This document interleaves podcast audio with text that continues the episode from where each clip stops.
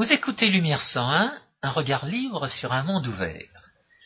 Aujourd'hui, François Guillaumin et moi-même, Georges Lannes, vous proposons la fin de l'histoire du 15 août 1971 dont nous avons commencé à vous parler hier, 14 août 2011. Nous sommes le 15 août 2011 aujourd'hui, et il y a 40 ans, très exactement, un coup de tonnerre dans le monde monétaire était entendu, c'était la décision prise par le président des États-Unis en exercice Richard Nixon de suspendre la convertibilité extérieure du dollar en or. C'est-à-dire qu'il refusait de rembourser toute quantité de dollars qu'on lui présentait euh, au prix fixé, au prix auquel le gouvernement des États-Unis s'était engagé à le, à le rembourser en or. La dernière fois où une telle décision avait été prise, c'était en mars 1933, où euh, le dollar avait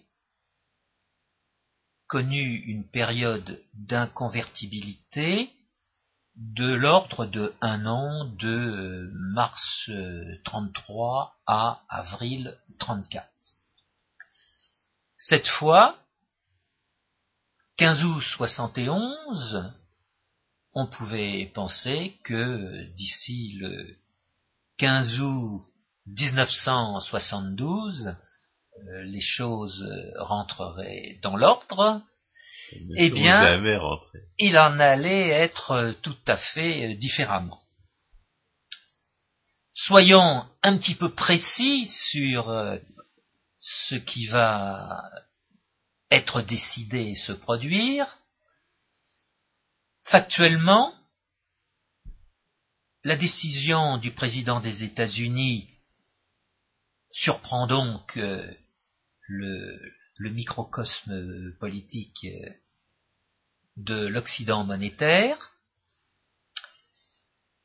Il y a des atermoiements qui débouchent sur la conférence de Washington en décembre 71, conférence au terme de laquelle est décidé pour les uns une dévaluation du dollar en or, pour les autres une augmentation du prix de l'or en dollars. Ça revient au même. Ça revient au même, mais Ça revient pas pour les uns ou pour les autres, c'est exactement synonyme. Il y a des nuances que les uns et les autres Ça, c'est pour la galerie. apporteront. C'est pour la galerie. Par exemple, toujours le même Raymond Aron, qui parlera... De journaliste qui enseignait au Collège de France, comme l'appelait le général de Gaulle. C'est assez bien vu d'ailleurs. Bref. Il y a des gens qui le prennent pour un philosophe politique libéral. Moi, je dois dire que si, si, si quelqu'un est, ben, je connais quelqu'un qui est encore moins philosophe que lui, mais il faisait quand même assez, assez fort dans le, dans dans le mou, dans le vaseux et dans l'incohérent. Restons sur cette question monétaire. La suspension de la convertibilité du dollar, de la convertibilité extérieure du dollar en or, avait pour euh, codicile une taxe sur les importations de 15%. Sous prétexte d'améliorer la balance commerciale américaine, ce qui est strictement inefficace. Car euh, interdire les importations, c'est interdire les exportations d'un montant égal. Donc on avait affaire soit à des, des, petits malins, soit à des incompétents euh, totaux. Ce qui n'implique pas, l'un n'annexion pas l'autre d'ailleurs, parce qu'il y a peut-être des petits malins qui ont essayé de profiter du privilège de monopole ainsi créé, Et en même temps, ils savent absolument pas que, leur prétexte n'est qu'un prétexte. Toujours est-il que il y a donc cette augmentation du prix de l'or ou cette euh, dévaluation euh, du dollar en or. Nous sommes début année 1972, le double marché de l'or continue à ah bah, exister. c'est ça, le problème. Le double marché de l'or, c'est la, c'est le chant du cygne. C'est la, comme on dit en anglais, c'est la, c'est la grosse dame qui se met à chanter. Alors il y a une euh, distorsion qui continue à exister sur ce marché et c'est-à-dire que le, il existe un refus de la part des autorités monétaires américaines de, se soumettre aux disciplines du marché. Et pour leur part. Et par conséquent, leur engagement de convertibilité n'est pas plus crédible qu'il ne l'était lorsqu'ils en 1968. Et, et, c'est ce qui, aurait dû permettre de prévoir que la, convertibilité de, l'or ne serait pas, serait pas effectivement rétablie. Ce qu'elle avait déjà conduit à ce vers quoi elle devait nécessairement mener. Pour leur part, les autorités monétaires européennes euh, essaient entre elles d'avoir d'arriver à un accord. Nous sommes à une époque où euh, il y a eu un, un plan de système monétaire européen qui a été proposé à la fin de la décennie 60. Non, mais c'est quand même quelque chose à voir avec le système de Bretton Woods. Parce que dans le, dans le système de Bretton Woods, les parités entre les monnaies européennes sont censées être fixes. Exact. Donc il s'agit en réalité de, de créer une, une, chaloupe de sauvetage pour permettre aux, monnaies européennes de, de, ne pas bouger les unes par rapport aux autres, euh, alors qu'on voit bien que le système de Bretton Woods est en train de partir en, morceaux. C'est ce qu'on va appeler le serpent monétaire européen. Oui, alors. Et une des raisons, une des raisons principales pour essayer de maintenir des parités fixes entre les monnaies européennes, c'est les, les, monstrueuses subventions à l'agriculture, notamment française, par des garanties de prix qui sont aussi grotesques et aussi insanes le, double marché de l'or. Alors justement, il y a une clause dans ces accords euh, de Washington convenus en décembre 71 qui modifie le, les accords de Bretton Woods de 1944, ce sont les marges de fluctuation des monnaies. Euh, désormais, la marge de fluctuation euh, a été... On considère comme des, comme des variations de prix de, de, change sur les marchés qui ne donnent pas lieu à des, à des interventions des, des banques, centrales. ou des fonds de stabilisation d'échange, euh, département de, de, ces banques centrales. Il y a donc une, un élargissement de ces marges de fluctuation de 0,75% à 2,20%. Le tunnel. Qu'on va appeler le tunnel. Pour leur part, euh, les pays européens et les pays du marché commun, qui ne sont à l'époque que six, eh bien, sont perdus du fait de ces marges de fluctuation.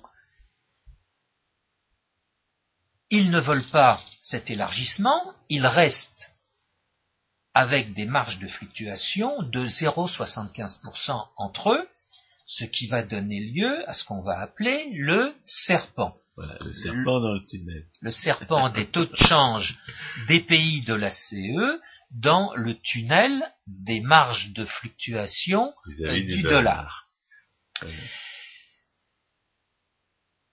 Et le serpent fait apparaître de fortes contractions on peut les faire apparaître géométriquement, c'est tout à fait amusant. c'est tout à fait amusant, sauf pour la politique agricole commune et sauf pour euh, les, Oui, les prix agricoles. Ce qui, se passe, c'est que si les prix de- des, des prix des si, si les, va- si les taux de change varient entre les pays européens, eh bien, ça fait varier les, ça fait varier la valeur euh, dans la monnaie nationale des subventions que les agriculteurs reçoivent. Et Exactement. comme on veut pas et for- forcément que les uns soient, soient favorisés par rapport aux autres, on va créer euh, une usine à gaz supplémentaire. Qu'on On va appeler les, les montants compensatoires. monétaire. C'est-à-dire qu'on va voler, euh, on va, on va priver les, essentiellement, on va priver les uns des, des, des- de- des bénéfices de la réévaluation, de, leur, euh, de- de- la des, des avantages dans leur monnaie nationale qui pourraient naître d'une dévaluation de leur monnaie, et réciproquement. Bref, on est dans une situation euh, à la fois instable en matière euh, de taux de change et que certains considèrent déstabilisée. La seule politique euh, qui existe alors dans le cadre de la communauté économique européenne, à savoir la politique agricole commune. Ouais, qui est une, une monstruosité, une aberration, une folie, euh, Qui a vu le jour en un 19... gaspillage absolu. qui a vu le jour en n'enrichit même- 1962. Et comme, comme toute politique de redistribution n'enrichit même pas ses bénéficiaires prétendus, et qui va créer, qui va littéralement créer une agriculture allemande qui n'existait pas auparavant. Alors, étant donné toutes ces perturbations, il se trouve que, en mars 1972, il va y avoir une nouvelle décision des autorités monétaires américaines. Elle va consister à dire dans un premier temps, on fait une nouvelle dévaluation du dollar, ou si vous préférez, on procède à une nouvelle augmentation du prix de l'or. Désormais, le prix de l'or apparaît officiellement à 42 Ouais. virgule deux Il y est toujours. dollars l'once. Et grosso modo, une semaine ou quinze jours plus tard, eh bien, cette euh, parité est oubliée, de fait, définitivement, le dollar est inconvertible extérieurement en or. Les autorités monétaires des pays ne peuvent plus demander aux États-Unis la conversion des dollars qu'ils détiennent en or à un prix fixe à la demande. Dans la foulée, le double marché de l'or est abandonné. Il retrouve son, Son, son- sa son, nature de son marché. identité Sa nature de marché. et aussi sa liberté. Autrement dit, le prix de l'or n'est plus euh, manipulé par euh, les autorités monétaires de quelque pays que ce soit. Autrement dit encore, l'étalon de change or A disparu. a disparu, a été abandonné, Et ça va être le début de la d'une période d'inflation euh, tout à fait remarquable. alors que certains dénomment euh, période d'inflation mondiale, Mhm. en relation avec l'étalon dollar, puisque de fait le dollar est la grande monnaie échangeable internationalement, mais, ceci est tout de même à nuancer, à l'époque existe aussi le Deutschmark, monnaie de la République fédérale allemande, et aussi le Lien. Et ces deux pays, qui avaient été détruits du fait de la guerre de 39-45, Enfin, en partie. en partie, euh, ces deux pays euh, se trouvent avoir des monnaies qui sont échangeables en dehors de leurs frontières et qui sont même, entre guillemets, multipliables en dehors de leurs frontières. Qu'est-ce qu'il faut entendre par là? Eh ben, Il faut entendre par là ce qu'à l'époque on appelait les euro-monnaies, c'est-à-dire des monnaies qui vont être utilisées par des banques qui ne sont ni en Allemagne, ni au Japon, mais qui peuvent être en France ou en Espagne, etc., etc. Ces fonds en Deutschmark ou ces fonds en yens pouvant être prêtés par ces banques qui ne se trouvent pas en Allemagne ou qui ne se trouvent pas C'est-à-dire qu'on peut emprunter dans une monnaie étrangère là où, là où on habite, qui est un des grands avantages de la, enfin, c'est un des avantages secondaires de la conférence de Gênes. Si ce n'est que ces euro-monnaies se trouvent être, comme on dit aujourd'hui, délocalisées. Mmh. Ce sont des banques, par exemple françaises, qui vont détenir des Deutschmarks et qui vont pouvoir prêter des Deutschmarks à des Italiens ou à des euh, Anglais, etc., etc. Bref. Aussi à des Français. Et à des Français. Mais pourquoi pas?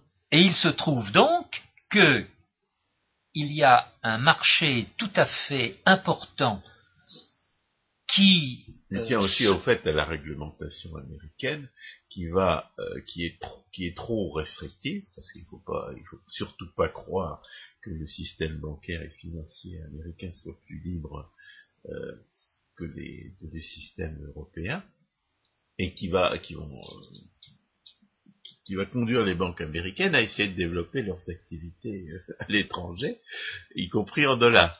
Oui, alors, en disant cela, François Guillaume, vous faites référence à la réglementation fiscale des dépôts à terme qui avait vu le jour dans euh, la première moitié de la décennie 60 aux États-Unis et qui avait amené les banques américaines à, euh, disons, modifier leur stratégie et à faire en sorte de euh, prêter via des filiales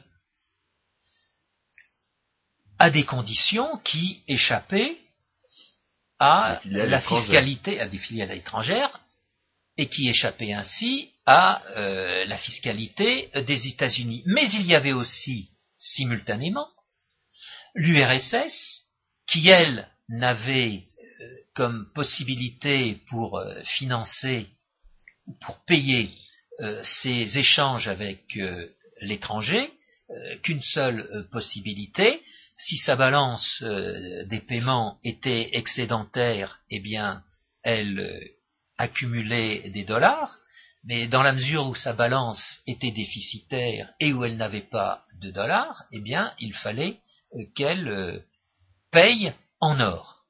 Autrement dit, sur la base des échanges avec l'URSS, il y avait eu un marché de l'euro-dollar, qui avait vu le jour et qui avait cru. Il faut, expliquer l'origine du mot euro-dollar. C'est, ça n'a rien à voir avec l'Europe, c'est que la, banque, justement, une des, dépendantes de l'État soviétique, euh, la banque à l'étrangère s'appelait la Banque de, l'Europe du Nord.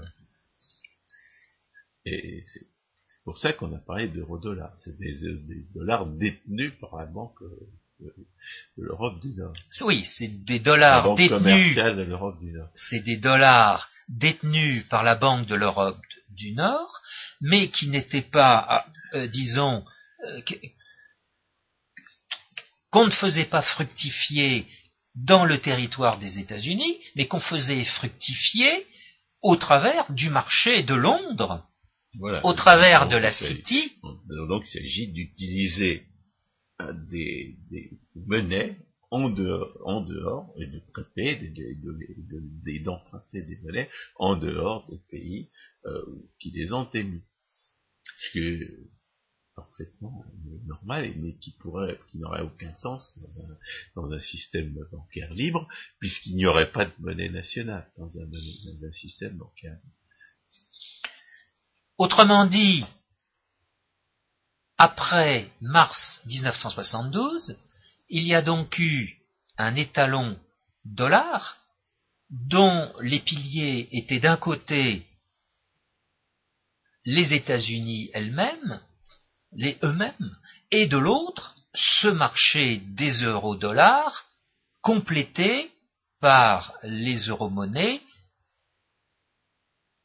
Deutschmark, yen, voire francs, pour autant que euh, les banques françaises ont euh, pratiqué dans le cadre de la City, car c'était là où se trouvait euh, l'organisation la plus efficace des opérations de prêt et d'emprunt. Ça, ça c'est relativement anecdotique. Non, ah non, non, non. ce, que, ça veut dire finalement, c'est que quand il n'y a plus de il y a plus de monnaie commune à l'ensemble du monde, il y a, eh ben, on se sert des monnaies nationales euh, comme de monnaie de réserve. C'est une continuation de l'esprit de Gênes. Oui, mais si ce n'est que ce marché de, des euro-monnaies était une espèce de marché libre, il n'était pas réglementé par les autorités. Il était quand même le produit de la réglementation. Exactement. Mais justement, c'était un contournement opératoire de la réglementation. et de, même, on va, on va, la concurrence qui va naître entre les monnaies, c'est ce qui va mettre fin aux politiques d'inflation. Exact. Exact. Et c'est ce qui donnera l'occasion à Hayek de se rendre compte que la concurrence entre les monnaies est le moyen, est un moyen d'arrêter l'inflation, et peut-être un moyen plus efficace que les, exhortations à la manière de Jacques Alors, dans la foulée de euh, ces décisions de mars 1972, euh, il va y avoir une extension de la communauté économique européenne. C'est cette année 1973 où le Royaume-Uni, le Danemark et l'Irlande rentrent dans le marché commun où le marché commun passe, où la communauté économique européenne passe de 6 à 9 pays. Et l'idée de cette euh, extension de la communauté économique européenne est pour certains politiques la voie d'un système monétaire européen qui serait indépendant de l'étalon dollar.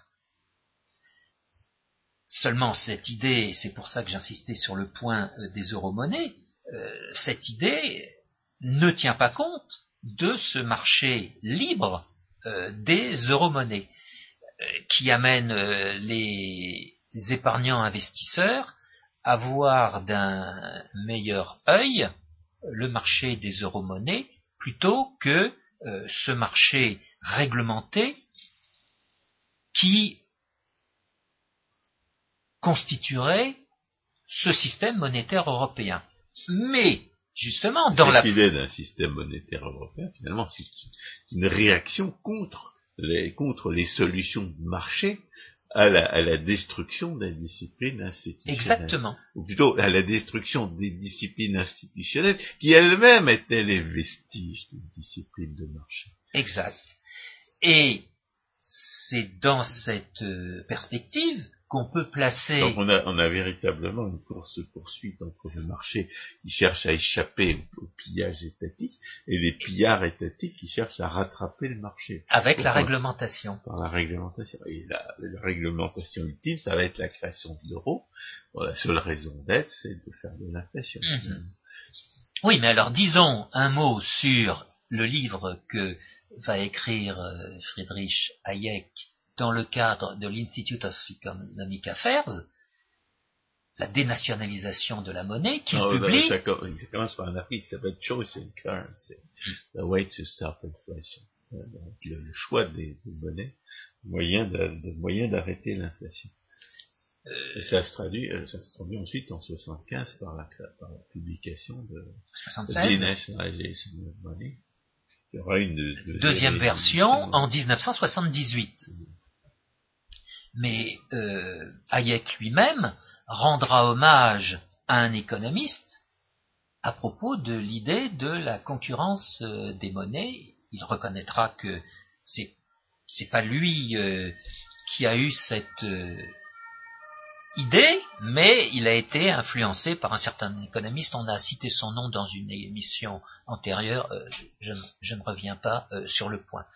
Bref, cette décennie 70 au-delà de 1973 va donc être un capharnaüm monétaire avec un étalon dollar qui est qui n'est maîtrisé par personne. Ah qui il, y se il y a aussi le, prétexte que les Saoudiens prennent de la dévaluation du dollar pour euh, s'emparer des, compagnies pétrolières qui travaillent chez eux et, pour, euh, pour, augmenter le prix du pétrole. Et les gouvernements qui prennent prétexte de l'augmentation des prix du pétrole pour faire des politiques d'inflation. Et ce qu'on oublie aussi de rappeler, c'est que le Shah d'Iran, à l'époque, envisageait même de créer une union monétaire entre les pays producteurs euh, de pétrole et sa destitution euh, sera en fait euh, la mort de cette euh, de ce projet organisé par, les États-Unis. Ils croyaient remplacer par des, par des, potentats plus malléables qui se sont retrouvés avec les pires fanatiques imaginables. Ce fut un mauvais calcul, oui. Bref, cette décennie va être marquée par un envol euh, du prix de l'or sur le marché du même nom, puisque on va passer de euh, ce prix de 42 dollars au lendemain de mars 72, officiellement, mais le, prix sur euh, le marché libre n'était pas trop éloigné, à un prix de 800 euh, dollars en 1980. Euh, Époque où euh, le nouveau président des États-Unis, Ronald Reagan, va décider de changer la politique monétaire des États-Unis et faire en sorte que les taux d'intérêt. On croyait que c'était la banque, la Fed était indépendante. Mais ils auront peut-être euh, compris la, bonne, la moins mauvaise euh, théorie économique, qui est celle qui consiste à dire qu'il ne faut pas que les taux d'intérêt réels soient négatifs, mais soient positifs. Et on va constater un passage de taux d'intérêt réel à court terme négatif à des taux d'intérêt réels positifs. Que dans la, décennie 70, c'est la décennie où en France on vous enseigne que l'inflation c'est dû à des problèmes sociologiques, que c'est dû à une inflation par les coûts et toutes sortes de, de, de sottises de, ce genre. Hein. L'abominable Rocard qui, fait encore parler de lui, écrit, expliquait tout ça dans, sentencieusement dans des, dans des livres qu'on était, qu'on était censé prendre au sérieux. Il est, toujours aussi incompétent, le Rocard en économie, et incompréhensible par-dessus. Et cette modification de la politique euh, de taux d'intérêt des États-Unis euh, va mettre un terme à l'inflation mondiale de euh, l'étalon dollar qui avait sévi au lendemain de cette décision d'abandonner l'étalon de changeur. Pour autant, pour autant, euh, que s'est-il passé? Eh bien, dans la décennie 80, il y a eu un renforcement des pays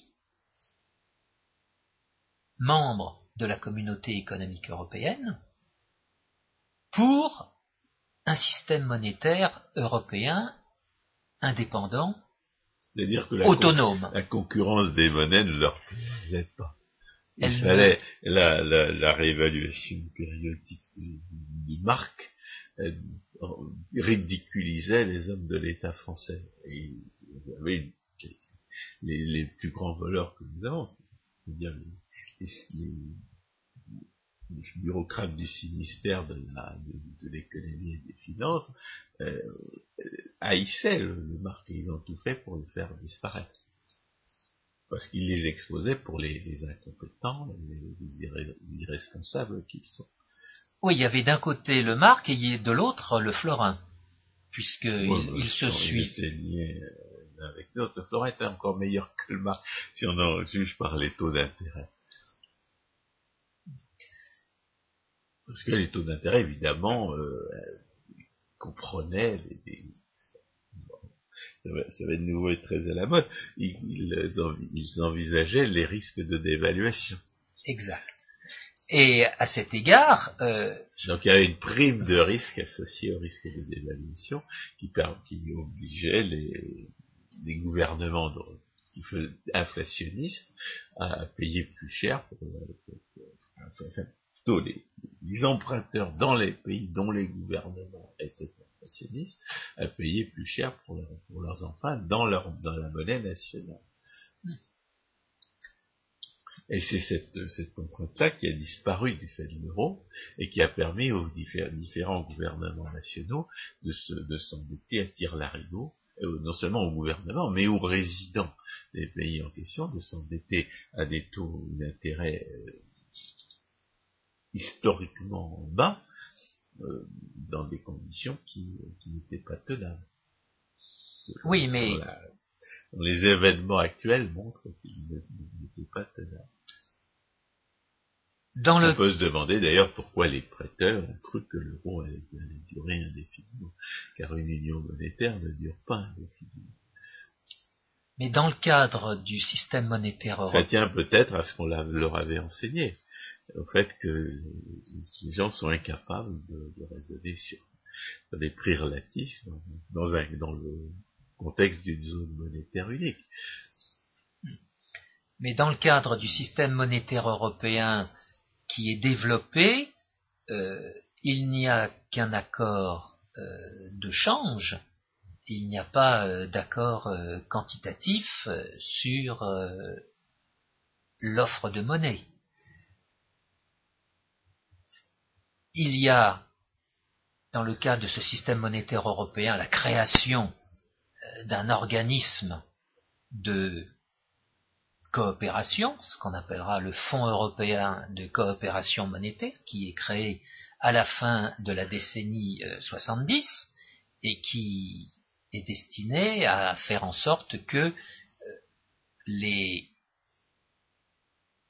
pays membres de ces systèmes euh, coopèrent, euh, ne mènent pas une politique de change euh, indépendante euh, des autres.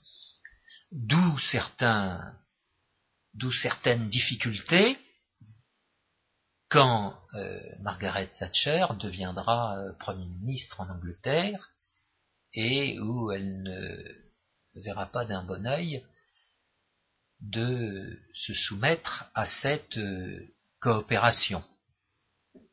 Signalons en passant que la Grèce entre dans la communauté économique européenne en 1980. C'est le passage de 9 membres à 10 membres en 1980, et en 1986, c'est le passage de 10 à 12 avec l'entrée du Portugal et de l'Espagne. Simultanément, en 86, a été convenu ce qu'on appelle l'acte unique, qui a comme objectif de faire en sorte que le 1er janvier 1993, il y ait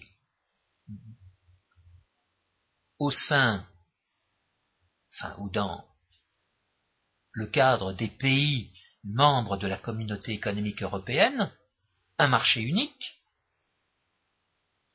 un, un, marché libre où les, il n'y ait pas de droits de douane et de barrières euh, dites non tarifaires entre les pays.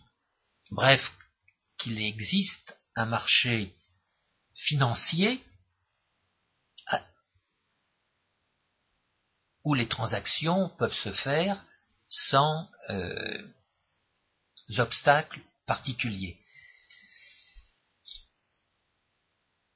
Les années 90 vont être les années de la déflation trichette, c'est-à-dire les, années où la, en réponse aux, au marché qui, qui, constate que la politique monétaire euh, française est, ne, ne, permet pas une, un maintien euh, de la parité entre le franc et le marque, le, la Banque de France impose des, taux d'intérêt euh, extravagants qui vont, ruiner une partie des, entreprises françaises et, et, augmenter le chômage de, façon massive. Étant entendu qu'il y a eu un phénomène imprévu qui s'est produit, à savoir la disparition de l'URSS et dans la foulée la réunification de l'Allemagne. Et dans la foulée, une parité fixée entre le Deutschmark et le marque de l'Est de 1 pour 1. Une parité complètement extravagante, complètement scandaleuse et, complètement euh, criminelle, parce que euh, ça rendait les, produits de l'Est complètement euh, complètement invendable où que ce soit, ça ruinait ce qui pouvait rester d'une industrie déjà détruite par le socialisme, en, échange d'une surévaluation de, l'épargne des, habitants de l'Est. Et la, la, solution qui a été choisie pour, euh, euh, atténuer les ravages de cette, euh, de parité absurde, ça, ça, c'était une, une, monstrueuse, un monstrueux programme de subvention et de reconstruction qui, euh, qui impliquait d'emprunter massivement pour la, pour la, pour la réunification, comme on aura dit. Mais en réalité, pour pallier les effets de cette parité absurde qui peut évidemment imposer par toutes sortes de, parasites socio-institutionnels qui se trouvaient à l'époque être puissants, les syndicalistes, les, chefs d'entreprise qui voulaient pas avoir affaire à, la concurrence des, euh, des, Allemands de l'Est. Ils préféraient qu'on vole le contribuable pour mettre euh, l'Allemagne de l'Est à niveau, plutôt que d'avoir affaire à de faire face à la concurrence de, produits qui auraient été plus mauvais, qui se seraient, progressivement améliorés, mais qui auraient été moins chers. Et cela s'est fait dans le cadre du système monétaire européen. Alors, ce qui, la, conséquence, ça a été que l'Allemagne est devenue euh, temporairement euh, emprunteuse, alors qu'auparavant, étant, étant peuplée d'épargnants, elle était plutôt prêteuse. Lorsque vous empruntez, ça veut dire que vous allez acheter plus de monnaie étrangère et, moins de monnaie, et, vendre plus de monnaie nationale. Ça veut dire que le, marque, que les taux d'intérêt euh, en Allemagne allaient augmenter. Autrement dit, l'accord de change qui définissait le système monétaire européen s'est trouvé Bouleversé modifié, oui, bouleversé, par le fait Der- que l'Allemagne est devenue emprunteuse, qu'elle a dû Oui. augmenter ses taux d'intérêt. et derrière euh, cet accord de change, des politiques monétaires différentes ont été menées. Des politiques monétaires à la fois en termes de taux d'intérêt à court terme, le seul taux d'intérêt sur lequel une banque centrale puisse agir, et d'autre part en matière euh, quantitative. Cela explique les réticences de l'Angleterre vis-à-vis de ce système monétaire européen et la réticence finale qui va faire que l'Angleterre refusera, Quitte le système. oui, contrainte et forcée. et abandonnera euh, l'idée de faire partie de euh, la nouvelle monnaie régionale euh, qu'on appellera l'euro. Tout cela pour dire quoi? Tout cela pour dire que l'étalon dollar, qui était fondé sur ces deux piliers, d'un côté du, dollar des États-Unis et des marchés de l'euro-monnaie, va voir les marchés des euro-monnaies disparaître progressivement. Les pays européens n'auront plus besoin de ces marchés des euro-monnaies, étant donné la liberté euh, qui va exister au sein de cette zone des pays de la communauté économique européenne. Autrement dit, la Euh, disparition. L'Union européenne. Oui. Alors, l'Union européenne va remplacer la communauté économique européenne au lendemain du vote du traité de Maastricht, c'est-à-dire 1993. Jusqu'à 1993, on est encore dans... C'est la mise en œuvre de l'acte unique, c'est pas le. Non, c'est le traité de Maastricht. Non, non. C'est le traité de Maastricht qui introduit la notion d'Union européenne à la place de communauté économique européenne. Et malheureusement, le traité de Maastricht va remplacer la, la liberté par l'harmonisation. Et, le, et la concurrence des monnaies par le, le- par le, le, mono- le super monopole d'émission européenne. Oui, et le point que je soulignais, c'était donc que la liberté qui avait été introduite, ou disons cette apparence de liberté qui avait été introduite par l'acte unique euh, de 86, avait conduit à la disparition de ces marchés des euromonnaies, qui faisaient bien apparaître que ces marchés des euromonnaies reposaient sur la réglementation. C'était le du produit. marché, la réponse du marché à la réglementation. Exactement. Et euh, autre modification à la suite de euh, Maastricht, ce Fonds européen de coopération monétaire va être transformé en Banque centrale européenne.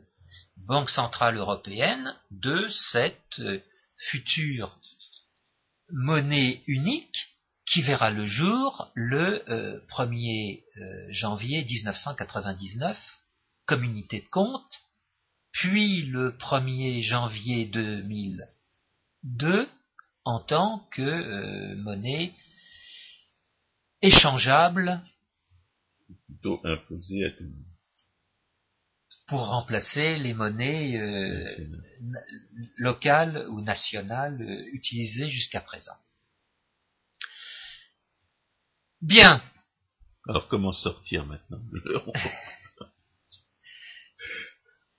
L'euro, c'est donc un accord de change extrême entre un certain nombre de monnaies de pays dits européens qui ont la particularité euh, d'être euh, sous tutelle d'une banque centrale différente de la banque centrale des États-Unis. La Banque centrale européenne est indépendante par définition, puisque ces statuts disent qu'elle est indépendante Oui, mais chaque, chaque fois des que les- États, chaque fois que les États euh, réclament qu'elle fasse quelque chose, elle le fait. et on peut dire que c'est le elle- elle dilemme. est, elle est en train de violer toutes les- tout- tous les engagements qu'elle a pris, de ne pas, en- de ne pas acheter des- des- de, la, de, la, de la dette des États, de ne pas, de ne pas faire d'inflation. D'ailleurs que les États en question euh, ont complètement violé leurs engagements de, de, ne pas faire des déficits budgétaires au-delà d'une certaine limite. toutes les règles qui avaient été convenues au départ de l'euro euh, pour empêcher le super monopole de, de faire ce pourquoi un super monopole euh, monétaire est, est- est imposé, c'est-à-dire de l'inflation. Donc ça a duré ce que ça a duré.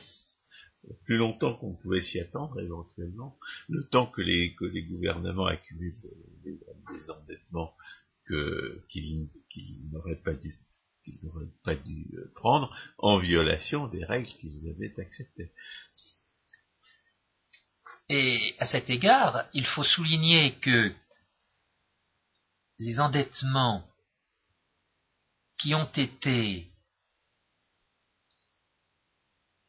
effectifs dans tous les pays de la zone euro l'ont été aussi en raison des progrès réalisés en matière euh, technologique Oui, mais ça, c'est pas une illustration de la nocivité de l'euro. Non, C'est une réponse du marché à une institution qui en elle-même est intrinsèquement mauvaise. Il faut rappeler que la, la différence entre l'euro et le dollar, c'est que le- lorsque la Banque centrale euh, des États-Unis a été imposée en 1913, le, le- dollar représentait une certaine quantité d'or. Alors que lorsque l'euro a été imposé, il représentait rien du tout. Il ne représentait que lui-même. Alors, le, les gens qui proposent de rendre de- l'euro convertible en or euh, ne méconnaissent complètement à, quel point le, un système d'état d'or ne peut fonctionner euh, sans, sans liberté, sans liberté d'émettre. Et ça, ça, ça permet de revenir à la, première, euh, le premier principe sur lequel j'ai insisté, et qui, vous allez dire que c'est que les difficultés commencent pas avec la conférence de Gênes en 1922, c'est que le verre est dans le fruit dès, dès qu'il y a un monopole d'émission. Le monopole d'émission crée des crises financières, les crises financières donnent lieu à des crises de change, et les crises de change donnent, lieu à la mise en cause des disciplines de la, convertibilité, qui devient le bouc émissaire du véritable coupable, qui est le monopole. Donc ce qu'il faut faire pour, sortir de l'euro, c'est immédiatement permettre à une monnaie euh, convertible en or de circuler en parallèle avec l'euro. Une monnaie convertible en or ou convertible en une autre euh, matière Tout, au tout- choix, tout ce qu'on voudra pourvu que ce soit libre. c'est-à-dire que ce soit contractuel, Voilà. c'est-à-dire qu'il y ait un accord entre les personnes qui utilisent ce qu'on appelle la monnaie et puis Et moi, je, je dis convertible en or parce qu'il y a des partisans de l'État d'or qui ont raison d'être partisans de l'État d'or dans la mesure où c'était la monnaie choisie par le marché et une discipline à laquelle les hommes de l'État ont cherché à se soumettre. Donc il y a deux bonnes raisons pour établir l'or et, on peut en faire des alliés politiques pour cette, cette introduction d'une monnaie, d'une monnaie parallèle aux monstruosités que nous imposent les hommes de l'État. Oui, mais vous serez d'accord, François Guillaume, que la monnaie est fondamentalement quelque chose qui n'a rien de politique. La monnaie Non, non, ne doit rien, ne doit rien aux hommes de l'État. quand on dit la monnaie n'a rien de politique, c'est, ça peut s'interpréter comme une absurdité, dans la mesure où les hommes de l'État cherchent depuis qu'on a inventé la création de monnaie, c'est-à-dire la, production par les banques d'instruments financiers qui peuvent servir d'instruments d'échange, les hommes de l'État n'ont eu de cesse que, de mettre la, main dessus. C'est exact. C'est un, moyen magique de distribuer de l'argent sans avoir l'air de le voler. Donc dans, ce sens-là, on peut pas dire que la monnaie ne soit pas politique. Oui. En revanche, la monnaie en tant que moyen d'échange ne se passe complètement de l'intervention de l'État. L'intervention de l'État en la matière est purement nuisible, comme dans tous les autres domaines. Mais à l'échelle de l'histoire... C'est dans ce sens qu'on peut dire que la monnaie n'a absolument rien de politique et que les gens qui croient que la monnaie est un attribut naturel ou nécessaire ou légitime de l'État euh, se trompent euh, totalement. Du, point de vue normatif, euh, la norme est, est, toujours la même, que personne ne vole personne, ça veut dire que les hommes de l'État ne se mêlent pas de monnaie. À l'échelle de l'histoire, on peut considérer que les banques ne sont qu'une période qui a commencé grosso modo, si on reste en France, voilà, et on pourrait très bien en sortir à la condition d'arriver à sauter les réglementations qui pèsent dessus. Et la période euh, qui va donc de 1944 à aujourd'hui est intéressante, car euh, pardon, de 1971 à aujourd'hui est intéressante parce qu'elle fait apparaître une succession de règles qui sont abandonnées et de nouvelles règles qui sont mises en œuvre et qui sont censées remplacer les règles précédentes. C'est une bataille de règles. C'est une, une bataille de règles. c'est une course matinée avec, les, avec les, les gens honnêtes essaient d'échapper au pillage que ces règles sont là pour leur imposer. Oui, et ils peuvent le faire grâce aux innovations euh, qui, qui, apparaissent. En conséquence,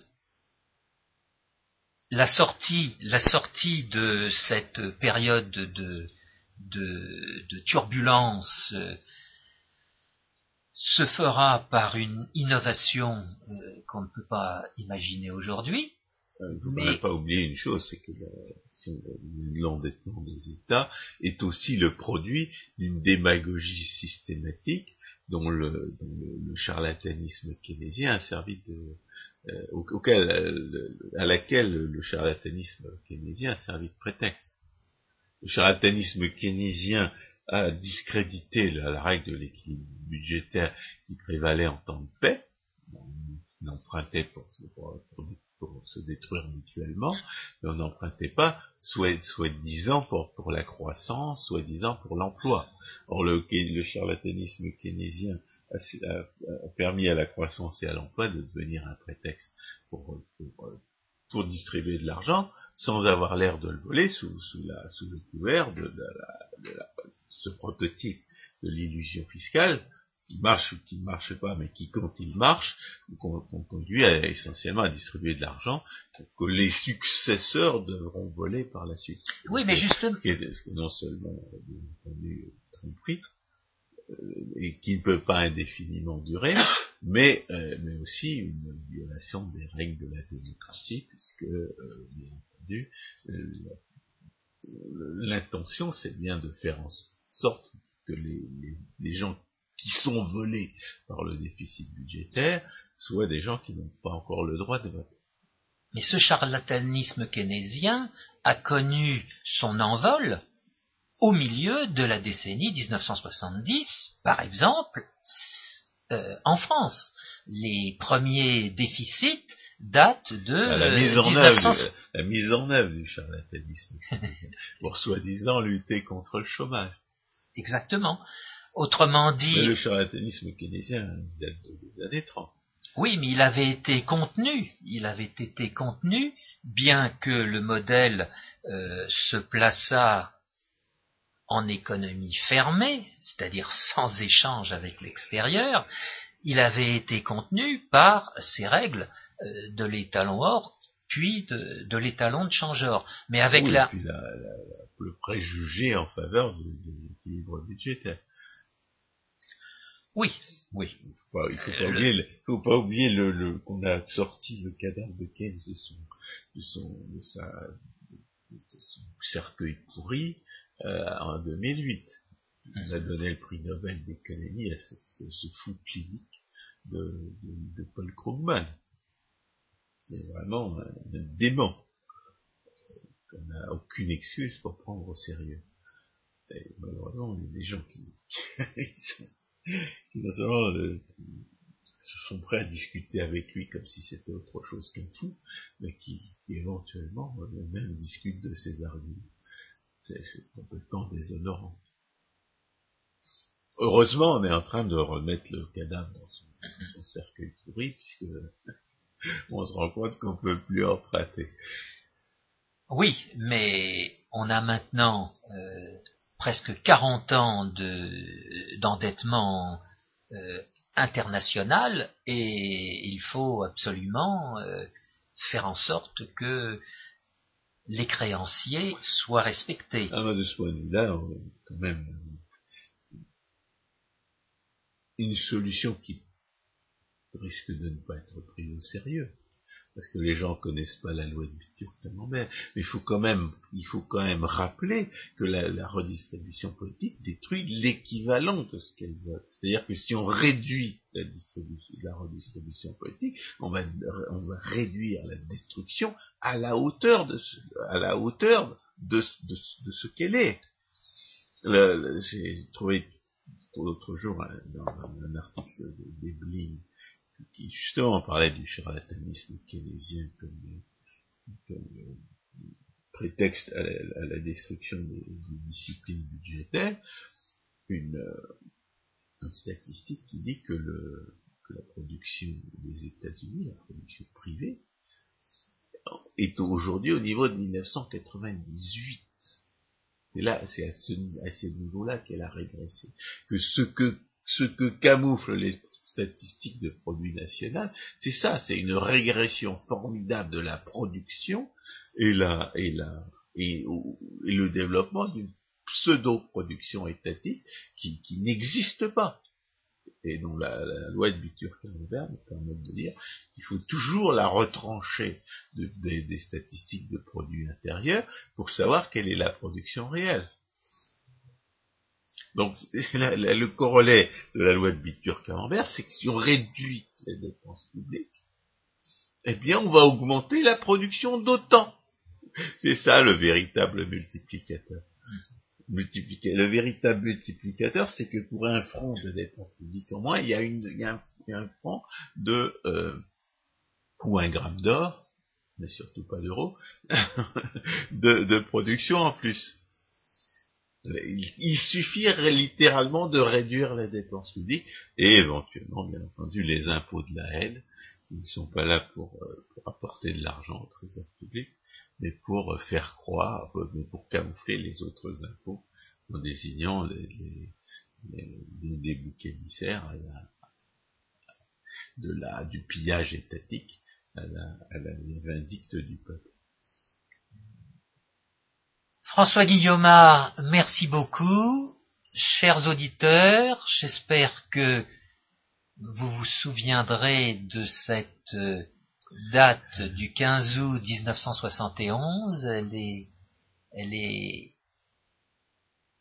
synonyme d'un basculement euh, monétaire, mais aussi d'un basculement politique dont nous vivons aujourd'hui les effets et dont l'issue n'est pas encore euh, survenue. Quelle sera cette issue? Eh bien, l'avenir nous le dira.